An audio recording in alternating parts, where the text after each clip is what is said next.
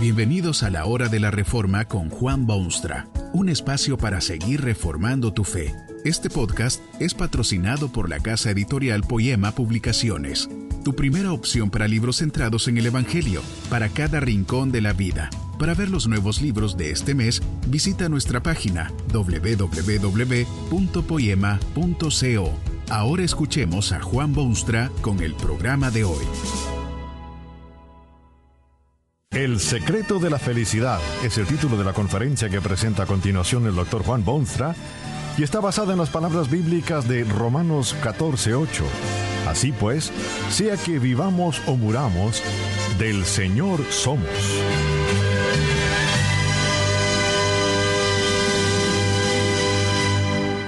Dice un filósofo vienés que la bomba nuclear es el producto de la libertad de investigación científica, de la sociedad tecnológica y del desarrollo humano. Si esta bomba está disponible para destruir las fuerzas vivas que la produjeron, tiene usted una máquina humana que gobierna al hombre y a la historia. Esto se reduce a una falta total de sentido. Agrega el pensador que en vista de la situación que prevalece, muchos le dan la espalda a la realidad y proceden a buscar placer y felicidad donde puedan hallarla. Algunos siguen explorando a los niveles científicos y políticos con la esperanza de hallar una solución.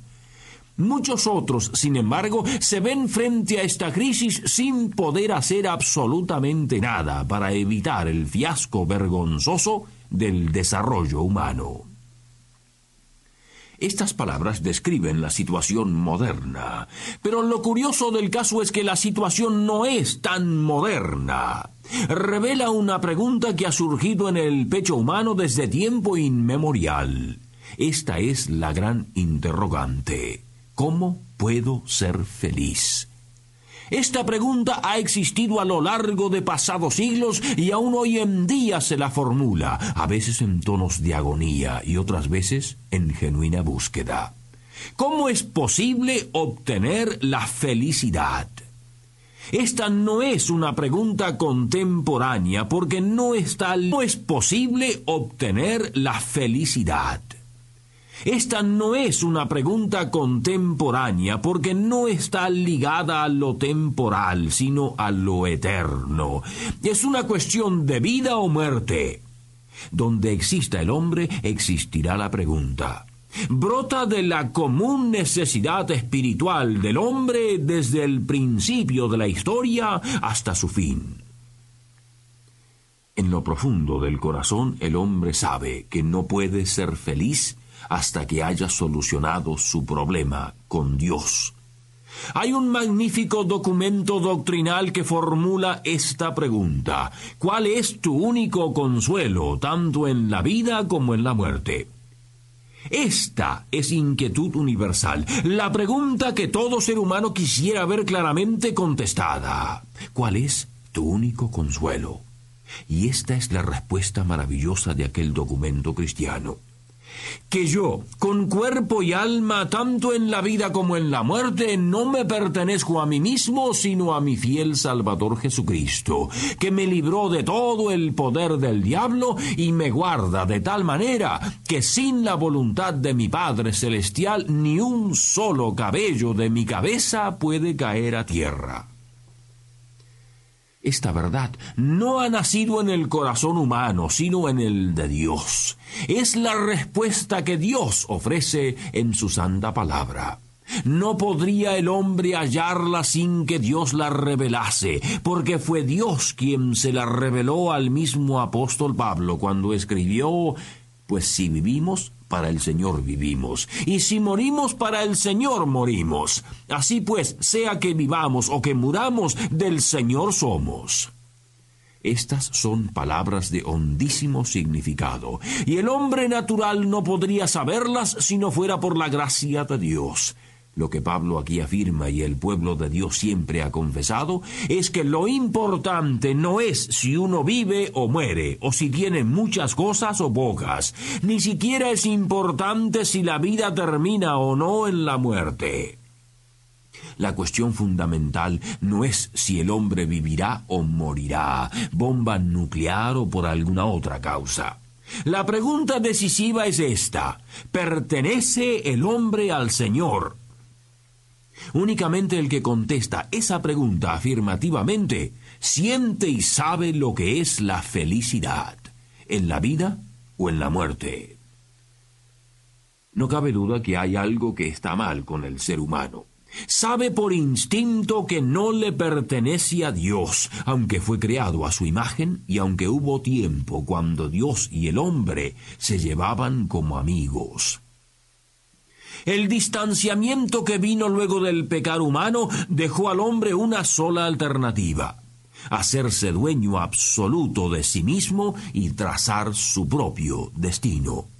Pero esta autonomía humana ha sido el error más grande de todos los cometidos por el hombre, porque la separación de Dios conduce inexorablemente a la esclavitud del diablo y del pecado. ¿No es acaso cierto que el ser humano siente la necesidad de pertenecer a alguien? Así fue creado y por eso pertenece a Dios o a su enemigo. La gran mentira del diablo en el paraíso fue precisamente hacerle creer al hombre que podía tomar decisiones por sí mismo y actuar independientemente de Dios. Usted ve los resultados desastrosos a que tal actividad ha conducido. El hombre ha buscado por todos los medios de librarse de las cadenas que lo oprimen, hasta ahora sin éxito alguno, porque la experiencia va de un fracaso al otro. ¿Cómo podrá el hombre volverse a Dios, a quien lo creó y quien puede darle las directivas que resultarán en su genuina felicidad? ¿Cómo obtener felicidad? Hay solución al problema si es que el hombre de verdad quiere regresar a su Dios porque Dios dio a su Hijo unigénito para que todo aquel que en él cree no se pierda, mas tenga vida eterna. Dios envió a su Hijo Jesucristo para que viviese la vida humana, para que muriese su muerte y conquistase para siempre la muerte y el sepulcro.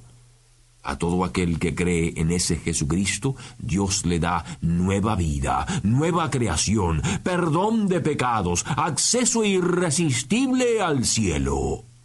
Pero es en relación a esta cuestión que se presenta la pregunta más curiosa de todas. Siendo tan sencilla la senda de Dios, ¿cómo es que el hombre es tan insensato y tonto que no quiere aceptarlo? ¿Es el hombre pecador al punto de no querer ya volverse a Dios? ¿Por qué es que el hombre insiste en querer salvarse a sí mismo en vez de dejar que Dios lo haga? El hombre hace cosas verdaderamente increíbles para obtener felicidad, salvo lo que Dios le dice. Hay quienes han sufrido los más crueles tormentos con tal de acercarse a Dios. Algunos han sacrificado sus hijos en el fuego para acercarse a Dios. En los tiempos más modernos se pone fe en la ciencia y en el progreso humano, en los sistemas educativos y en planes económicos, en adivinos estafadores y en cultistas y en sectas raras y enseñanzas estrafalarias y horóscopos y muchas otras cosas similares. El hombre sigue en desesperada búsqueda de la codiciada felicidad. La respuesta divina es tan solo la fe en su Hijo Jesucristo, la reconciliación del monte Calvario. Pero hay algo en el hombre que le impide aceptar esa solución. ¿Será esto otra evidencia clara de la rebelión del hombre contra Dios y su insaciable deseo de ser autónomo? El hombre sin Dios es una verdadera tragedia. Es como una gota en el océano o un grano de arena en las playas, mientras que el hombre y Dios unidos son el poder más grande de la entera creación. Fue para llevar a cabo ese acercamiento del hombre a Dios que Cristo murió en la cruenta cruz. Él es el eslabón decisivo que une al hombre con su Creador. Sin Cristo, el hombre se encuentra desesperadamente alienado de Dios, pero con Cristo como mediador resulta la reunificación magnífica de quienes jamás deberían haberse separado. El regreso a esa unión es la felicidad absoluta. ¿Qué es lo que usted anhela más que ninguna otra cosa en la vida? Seguro es que no será el dinero, porque hay millonarios en este mundo que viven vidas miserables y totalmente desprovistas de felicidad.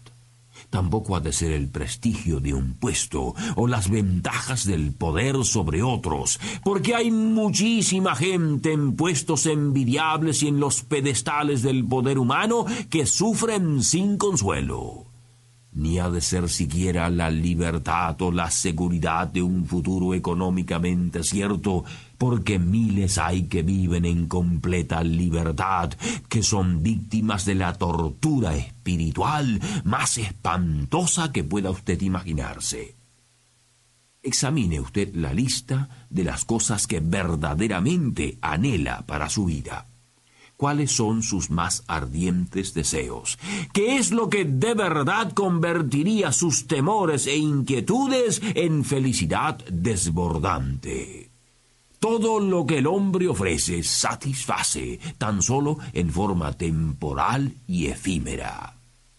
Estas cosas no llenan el vacío del alma humana.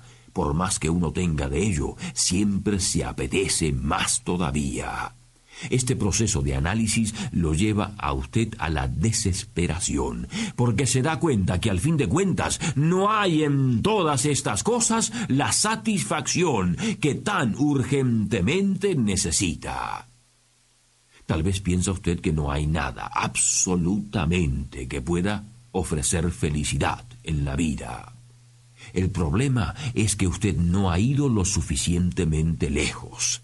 Deje atrás todas estas cosas y dirija sus ojos al más allá, donde puede ver a Dios, algo que hasta ahora había descontado. Busca que busca y sigue buscando y sin hallar hasta que, en su desesperación, usted se encuentra con el Hijo de Dios y entonces, en un himno de alabanza, exclama con todos sus pulmones, De ti necesito, Señor, ven, ven a mi corazón y mi vida, hoy mismo. Que este mensaje nos ayude en el proceso de reforma continua según la palabra de Dios. Si quieres profundizar en la exposición bíblica, puedes buscar más recursos en www.poema.co. Allí encontrarás libros que te ayuden a entender la palabra de Dios y aplicarla a tu vida. Poema, el Evangelio para cada rincón de la vida. Nos vemos en el próximo episodio de La Hora de la Reforma con Juan Bonstra.